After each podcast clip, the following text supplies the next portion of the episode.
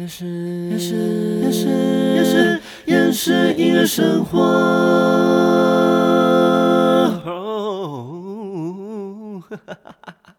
欢迎收听厌世音乐生活，生活不能缺少音乐，但好厌世。我是关燕，我很早很早就想分享这个主题。前面一集回忆杀刚好谈到演唱会，那今天就来聊演唱会。说真的，有几场演唱会真的让我印象深刻。是傻眼的印象深刻。哎，我先说，歌手本身都很厉害，唱得很好，而且很用心。但企划真的要加油。最近王力宏刚在台北小巨蛋开完王力宏 One 演唱会，但我不是要讲这一场，我是要讲他上一次的巡回《龙的传人》二零六零演唱会，在二零一九年六月举办。记得那次我花了一千八坐三楼的位置，演唱会整体声光效果很好。编曲做的很精致，基本上该唱的歌都有唱。而王力宏当天的状态也非常好。那唯一让我傻眼的是，因为演唱会的设计，他在歌与歌中间会穿插一些剧情，没有听错是在演戏哦。这个创意发想很好，有时候变成小型音乐剧也不错。但是他的剧情内容是在演，我们要想办法打倒坏人。之类的剧情，我认真以为我在儿童新乐园呢。哎，整段变儿童剧，还有一些打打杀杀的设计。Oh my god，直接变假面骑士哎！他那些打打杀杀的剧情砍掉，可以再唱一两首歌耶！而且不夸张，他们在演剧情的时候，观众周围灯超亮，都在划手机。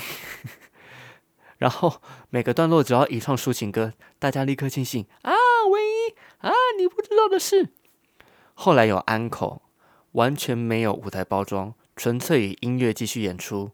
我当时的感觉，演唱会现在的开始吧。哎，那段真的很嗨。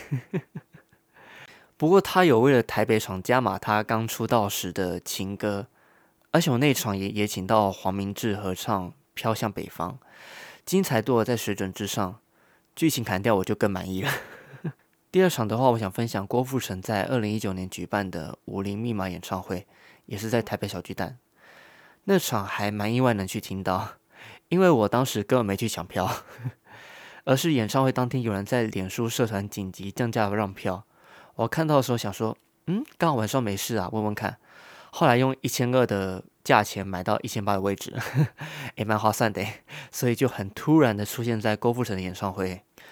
郭富城的演唱会一向最出名的就是舞台设计跟唱跳，真的很惊艳，灯光打好打满，而且他的舞台随时会变形状诶，动画舞蹈设计又非常用心。但大家想说，诶，前面称赞那么多，那为什么会令我傻眼呢？来喽，首先是 talking 的部分，他只要没话讲，就会问大家：我帅不帅？我好不好看？一两次还可以接受，哎，每段 talking 都有，哎，你已经是公认的帅，不要一直问这个问题。我唯一能接受的是他有一套全身蕾丝透视服装，那套真的很性感。那套服装你问多少次我都没意见。另外一个让我最印象深刻的是有一个情歌环节，中间加入小星星，是大家耳熟能详的儿歌小星星。有时候自己的歌加入一些其他元素，会为歌曲加分。但是，他唱完《小星星》以后，叫全场观众陪他一起唱《小星星》。OK，没问题，毕竟跟郭富城一起合唱的机会很难得。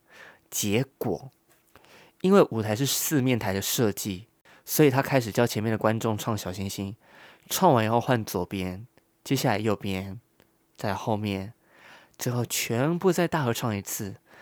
那天总共听了五次《小星星》，我就问一下，是儿童台是不是？整段尬到不行诶。我跟你讲，哪天张惠妹、林俊杰也用同一招，我也会傻眼。哎，你把小星星的桥段拿掉，可以再多唱一首歌诶。这段拉掉的话，我对这场演唱会的评价会很高。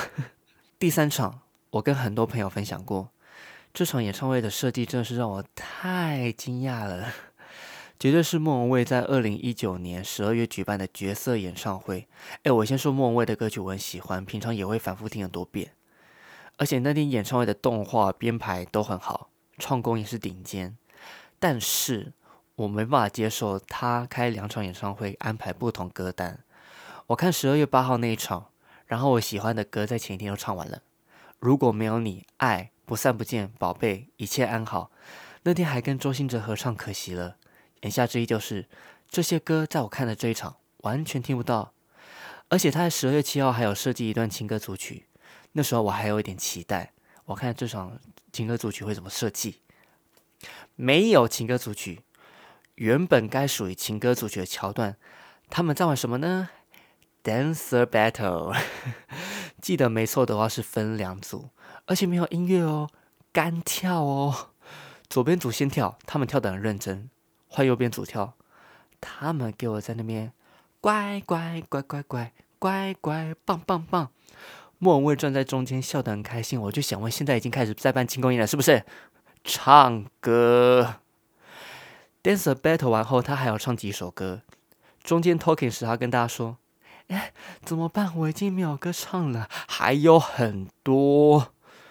前一天的歌，band 绝对会弹，你给我唱。”他也问大家：“哎，如果唱前一天的歌，你们会介意吗？不介意，给我唱。如果两场歌单都一样，只有微调几首歌，绝对是高评价。”毕竟这次巡回是他最后一场演唱会巡回，但我那次听完觉得，莫蔚，拜托你再规划下一个演唱会巡回好不好？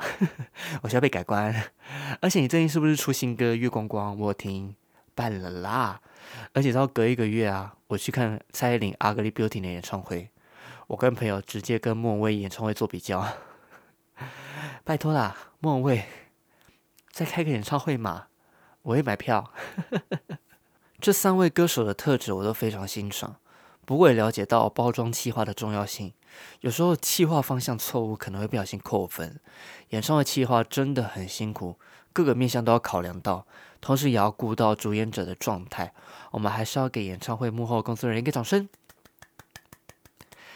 那最近如果想开演唱会或专场的朋友，也欢迎好不好？找我一起讨论。对，我会从观看演唱会的经验来分享观众喜欢的演唱会编排。哎，小弟我也办过几场专场了，也有经验。好，今天的推荐歌曲我就推荐三位歌手各一首歌曲，不然大家以为我不喜欢这三位歌手哈。